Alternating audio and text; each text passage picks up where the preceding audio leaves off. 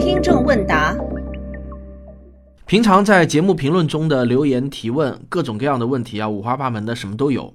作为每周一期的听众问答，我不可能啊每个都回答，这一点呢，请大家理解，并且啊，我现在的回答策略是每周回答一到两个问题，尽可能的回答的深入一点，求精不求多。那么在以前的问题中呢，有关量子力学的问题占了相当大的比重。量子力学啊，确实是科普中一个非常热门的领域。我订阅的十几个科普公号中呢，平均下来几乎每天都能看到量子力学方面的科普文章。这也可能是公众误解最多的一个科学话题。而且呢，让我哭笑不得的是，那些打着科普旗号的伪科普文章，在这个领域。显然是最多的，没有之一。例如啊，借量子力学来证明客观世界不存在的，借量子纠缠来证明超光速的，借量子力学来证明灵魂超自然现象的。而且啊，更让我觉得不可思议的是，还有顶着科学家头衔的人，当然我也不知道是不是假冒的啊，来写所谓的科普文章，说中国的量子通信卫星是个大骗局。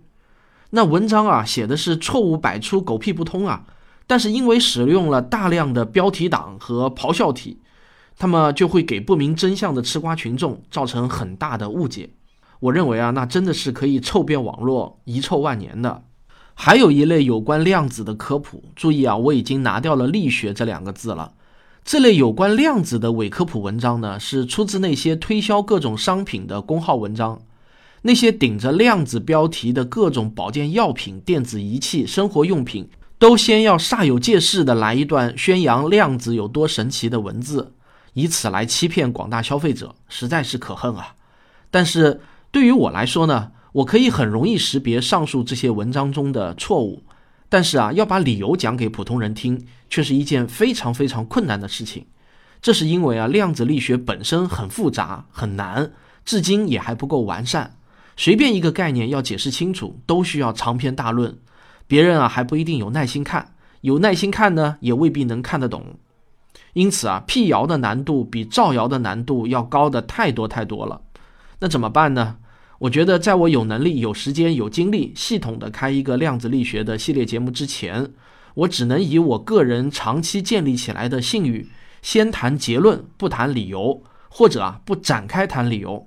只需要大家相信我是经过了一番仔细的学习后得出的靠谱结论就好了。大家先相信了我的这些结论，以后啊再慢慢有机会听我详细解说理由。所以呢，我今天就来盘点一下有关量子力学最常见的一些误解。第一，量子力学不能证明唯心主义是对的。我们不看月亮的时候，月亮不存在，这是对量子力学最常见的一个误解。微观世界的现象不能简单的套用到宏观世界中。第二，我们不观察电子，电子就不存在，这是对量子波确定性原理的最常见误解。实际上，我们不观察电子，不能确定的是电子的某些状态，例如动量、位置、自旋态等等。但是，这个电子的质量、电荷都是确实存在的，不会因为我们不观察而消失。第三，量子力学中的观察并不是特指用人的眼睛去看，观察是物理学中的一个术语，指的是两个系统之间发生了相互作用。当一个电子打到了荧光屏上，我们就可以说荧光屏观察了电子，当然也可以说电子观察了荧光屏。第四，不确定性原理听上去很神奇，其实也完全不神秘。它也是某些成对出现的物理量术语啊，叫共轭物理量的逻辑必然由它们的定义决定的。第五，不确定性原理是普世的原理，不管在微观世界还是宏观世界，只是不确定性原理有明确的数学法则。这个法则告诉我们，质量越大、体积越大的物体，不确定性就越小。于是啊，任何肉眼可见的物体。它的不确定性已经小到完全可以忽略不计了。第六，量子纠缠现象很神奇，但不神秘。它是线性叠加原理的逻辑必然，是完全可以被理解的。物理学家们还没有达成共识的，只是这个物理过程发生的细节，而不是这个现象本身有什么争议。第七，量子通信不是超光速通信，它是一种理论上不可破解的加密通信。人类到目前为止还没有发明任何可以用作超光速通信的理论，量子理论当然也是不例外的。光速极限依然是目前固若金汤的一条宇宙法则。第八，实现量子通信有很多种方法，可以用到量子纠缠原理，也可以不用到量子纠缠原理。实际上，目前包括我国在内实现的量子通信都是与量子纠缠无关的。第九，量子通信不是骗局，是真正的科学进步，科技含量非常高。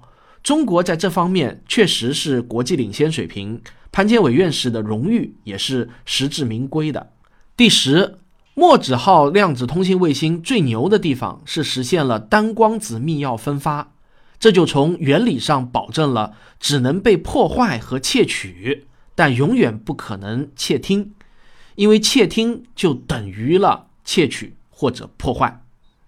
把我上面这句话听三遍，逐字逐句理解一下：只能被破坏和窃取，但永远不可能窃听，因为窃听就等于了窃取或者破坏。好，再来一遍，它只能被破坏和窃取。但永远不可能被窃听，因为窃听就等于了窃取或者破坏。第十一，量子纠缠现象可以用来实现量子的隐形传态。注意，“隐形传态”这四个字，每个字都有准确的含义，不可以随意更改。从理论上来说，我们可以把量子态从一地传输到另一地，但是请注意，第一。只能是传输，而不能是复制。第二，传输也不是瞬时的，依然有光速极限。但是它的好处啊，就在于可以达到光速，把一个人以光速从一地传输到另一地。准确的说呢，是把一个人在本地销毁，然后在另一地重建。从物理法则上来说，并不静止。但是啊，从实现的角度来说呢，我们完全看不到终点的位置在哪里。这条技术道路可能是无限长。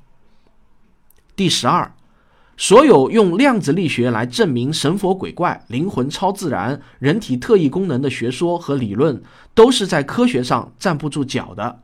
不管说出这话的人是什么样的背景和头衔，例如朱清时先生这样的化学家和施一公先生这样的蛋白结构生物学家，他们都只能代表他们的个人的观点。得不到科学共同体的承认，也经不起真正搞量子力学的科学家的随手一剑。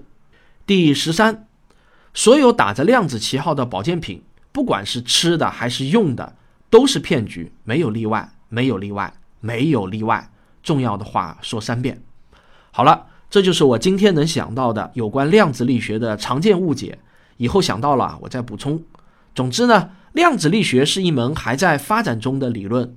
我们还在不断的修正和完善，但是啊，已知的这些原理都已经经过了无数严苛实验的检验，它不可能被推翻，只能在更高精度上得到修正和完善。好，感谢收听，我们下期再见。